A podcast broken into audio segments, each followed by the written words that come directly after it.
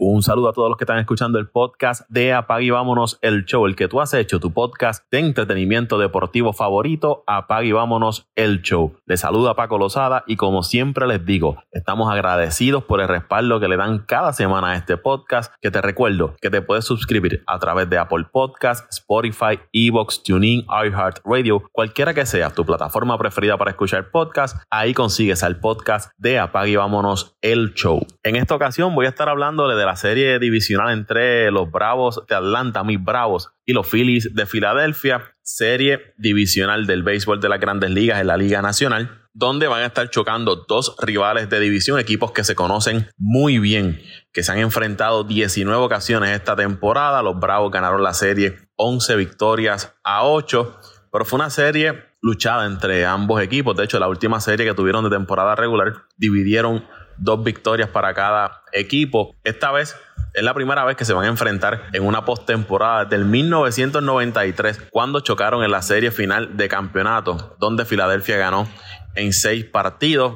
Los Phillies vienen de barrer sorpresivos para muchos, una sorpresa para muchos, a los Cardenales de San Luis 2 por 0, lo que significa su primera victoria en postemporada del año 2010. Como les dije, una serie que enfrenta a dos rivales de división, equipos que se conocen muy bien. Para mí la clave para los Bravos ganar esta serie es, en cuanto a la ofensiva, es que sean pacientes. Que sus bateadores sean pacientes cuando estén consumiendo sus turnos. Es algo que siempre le ha dado resultado a los Bravos. Lo demostraron la postemporada pasada y esta temporada. Los Bravos son buen equipo ofensivo cuando son pacientes en el plato, cuando hacen trabajar a los lanzadores, cuando hacen que el lanzador tenga que trabajar de más y al punto de que ese lanzador cometa un error y ahí aprovechan los Bravos. En eso los Bravos son muy buenos, por eso en esta serie es bien importante que la ofensiva sea eh, paciente en el plato, que los jugadores jóvenes Michael Harris, Grissom, todos esos jugadores, Acuña que están de vuelta a la postemporada, que William Contreras, que no se desesperen cuando están consumiendo sus turnos al bate. Sé que la juventud, la ansiedad de querer producir al equipo puede quizás obligarlos a hacer swing a picheos malos, eh, tratar de producir esa ansiedad de querer producir los puede llevar a cometer errores. Deben ser pacientes, deben aprender de Austin Riley, deben aprender de Dansby Swanson, jugadores que son pacientes al plato y que aprovechan el descuido de un lanzador para conectarle bien a la pelota. Es bien importante eso para, para los Bravos. En cuanto al picheo,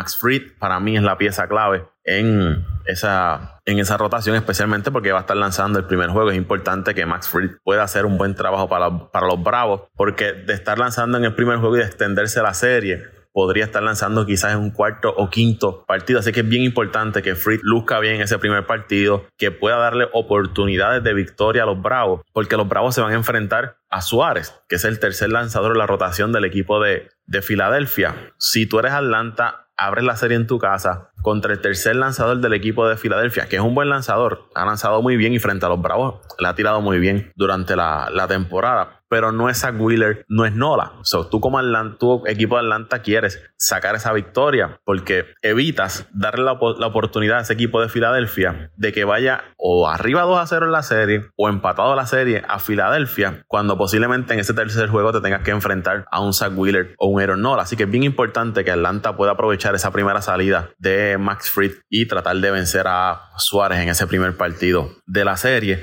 En el lado defensivo, Atlanta es muy bueno defensivamente y su bullpen ha sido muy bueno durante toda la, temporada. Atlanta es un equipo que si lo miramos overall no tiene eh, deficiencias que, o debilidades como no le pueda señalar. Mirándolo en el overall, claro, todos los equipos siempre tienen alguna deficiencia, pero Atlanta es de esos equipos que se ve bastante sólido, su alineación de arriba abajo es bastante sólida, su rotación es muy buena.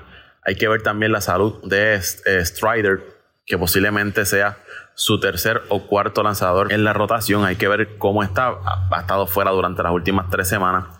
Y ese sí que ha lanzado muy bien al equipo de, Filadelfia. Los ha dominado durante todas las salidas que tuvo frente al equipo de Filadelfia. En cuatro salidas, eh, tres, en cuatro juegos, tres salidas, una efectividad de 1.27 con 34 ponches en 21 y un tercio de entrada frente al equipo de, de Filadelfia. Aparentemente él no va a lanzar eh, no va a iniciar un partido en esta serie, sí lo van a traer como relevo. Así que es bien importante lo que le pueda dar Strider a los Bravos en ese cuerpo monticular. Por el lado de Filadelfia, este equipo de Filadelfia es un equipo bien peligroso, un equipo que produce carreras en bonche. En una entrada te pueden hacer 5, 4, 5, 6 carreras. Pregúntenle al equipo de, de los Cardenales, porque cuando está caliente ese equipo produce. También un equipo que se tiende a ponchar mucho, pero cuando están en la zona, cuando están bateando bien, se contagian y de 1 al 9 comienzan a, a batear. Atlanta debe evitar esos rallies grandes del equipo de, de Filadelfia. Tienen un Schwarber, tipo que ha estado en postemporada, que en los momentos claves se crece, le gusta este tipo de escenario. Bryce Harper, otro bateador peligroso. Han ganado campeonatos ambos.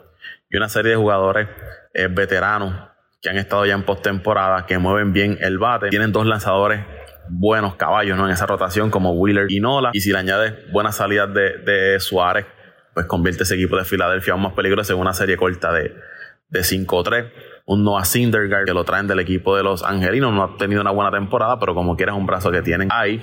Sí, este equipo de Filadelfia al menos tiene tres buenos iniciadores: Nola, Wheeler y Suárez para esta serie corta frente a los Bravos. Por eso yo les decía que si Suárez le tiene un buen juego a los Bravos en ese primer partido y logra Filadelfia sacar la victoria, le va a complicar la situación a los Bravos porque entonces Atlanta tendría que vencer al menos a, no, a Nola y a Wheeler. Y eso es complicado porque Nola y Wheeler han estado lanzando muy, muy, muy bien. Bueno, ya vieron lo que hicieron en la serie frente a los, a los Cardenales. Lo que no me gusta del equipo de Filadelfia es que defensivamente eh, no son buenos. Esa me parece que es una de sus debilidades. Y el bullpen, aunque al final de temporada el dirigente logró alinear esas piezas del bullpen y el bullpen ha sido efectivo, pero es un bullpen que lo hemos visto tambalearse en otras ocasiones. Y esas dos áreas, tanto el bullpen como la defensa, son las áreas de debilidad del equipo de, de Filadelfia.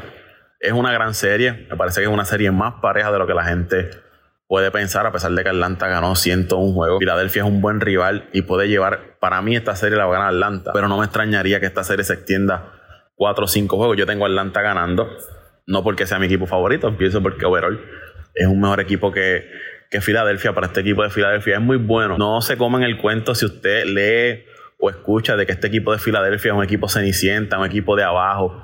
No, no, no, no. Este equipo de Filadelfia no es un equipo de abajo, no es un equipo cenicienta, no es un equipo que alguien diga, no, que nadie esperaba que Filadelfia estuviera ahí. No, no, eso no se lo compren. Estamos hablando de un equipo de Filadelfia que le dio un contrato de 330 millones a Bryce Harper. Le dio 118 millones a Zach Wheeler. Le dio 115 millones a JT Realmuto. Trajo a Syndergaard en cambio. Le dio 100 millones a Nick Castellano. 79 millones a Kyle Schwarber. Trajo a Insegura. ¿Sabes? Este es un equipo de Filadelfia que en los pasados años no ha logrado entrar a postemporada, pero es un equipo que cada nombre grande que está en la agencia libre, ellos van detrás de él, invierten y traen los jugadores. Así que no, no, no piensen que es un equipo ceniciense. Esto no es Cleveland, esto no es Seattle.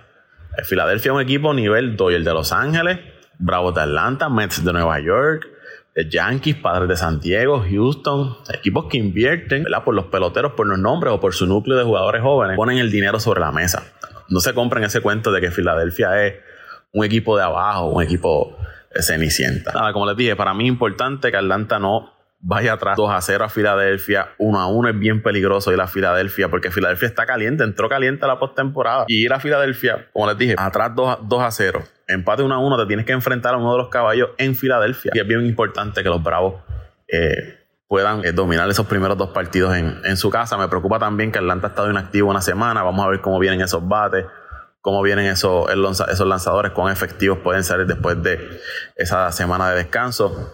Dicen, hay gente que dice que es bueno el descanso porque se recuperan de las lesiones, pero también eh, se salen de ritmo los, jugadores. Atlanta no va a contar con Ozzy Alvis. Como les dije, Strider está, viene de una, una lesión.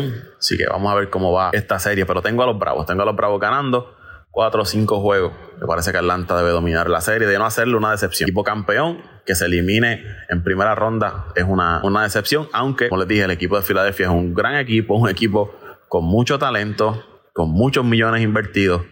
Pero sería una decepción que los Bravos se queden a mitad de camino. Eh, viniendo de ganar el campeonato la temporada pasada y ganando 101 juegos esta temporada con un buen núcleo de jugadores. Vamos a ver cómo va esta serie entre los Bravos y el equipo de Filadelfia. La otra serie que le quiero comentar antes de despedirme rapidito, la serie entre los Yankees y el equipo de Cleveland. Cleveland eh, despachó al equipo de, Tampa, yo los tenía así. Me parece que el picheo de, Cleveland eh, se podía ir de tú a tú con Tampa. El problema de esos dos equipos era la ofensiva. Cleveland pudo tener un poco más de ofensiva y ganar esa serie. Pero ahora van con un equipo de, de Nueva York que ofensivamente es mucho mejor que el equipo de Tampa. El picheo me parece que Cleveland tiene un poco más de profundidad que lo que tiene el equipo de, de los Yankees. Los Yankees bien importantes que tanto eh, Cortés y Cole, esos dos lanzadores puedan darle victorias a los Yankees, que puedan irse de tú a tú con los buenos iniciadores del equipo de, de Cleveland, porque me parece que Cleveland tiene mejor rotación que los Yankees, o lanzadores más efectivos. Por eso es bien importante que los caballos de los Yankees, Cole, Cortés, puedan darle victoria a ese equipo de Nueva York, mantener esa ofensiva de Cleveland, que no es mucha, pero es una ofensiva que te produce los momentos que tiene que hacerlo. José Ramírez es el, el jugador ofensivo principal de ese equipo de Cleveland y es bien importante eh, que los Yankees lo puedan controlar, aunque él siempre va a hacer su, su trabajo. Es cuestión de que los otros jugadores pues, sean limitados y los Yankees van a necesitar que más allá de Aaron George, tienen que dejar la Josh dependencia, que Stanton, Rizzo, Donaldson, eh, Torres, el resto de la alineación del equipo de los Yankees produzca, no pueden seguir dependiendo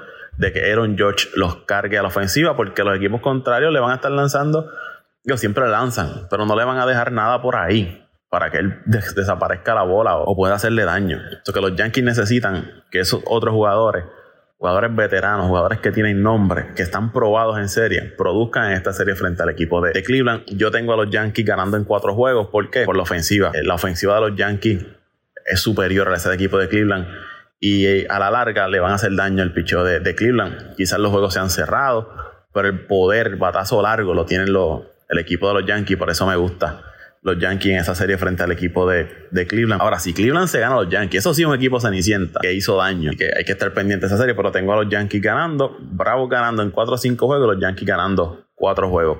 Ese es mi, mi breve comentario sobre estas dos series, Bravo frente a Filadelfia y Yankees frente al equipo de Cleveland. Ahí me siguen en Twitter e Instagram, en las redes sociales, como Paco Lozada PR, Paco Lozada PR, el podcast de Apague y Vámonos el Show. Lo siguen en Twitter e Instagram como Apague y Vámonos el Show Podcast. Gracias por el respaldo, gracias por sacarle su tiempo para escuchar. Toñito Cruz hizo su análisis sobre la serie y la predicción sobre la serie entre el equipo de los Dodgers y los Padres de San Diego.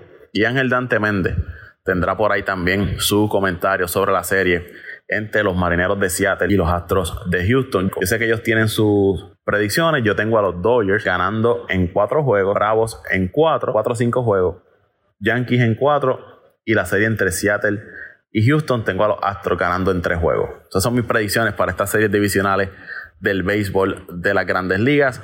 Que tengan excelente día y disfruten del béisbol de las grandes ligas. Un abrazo para todos.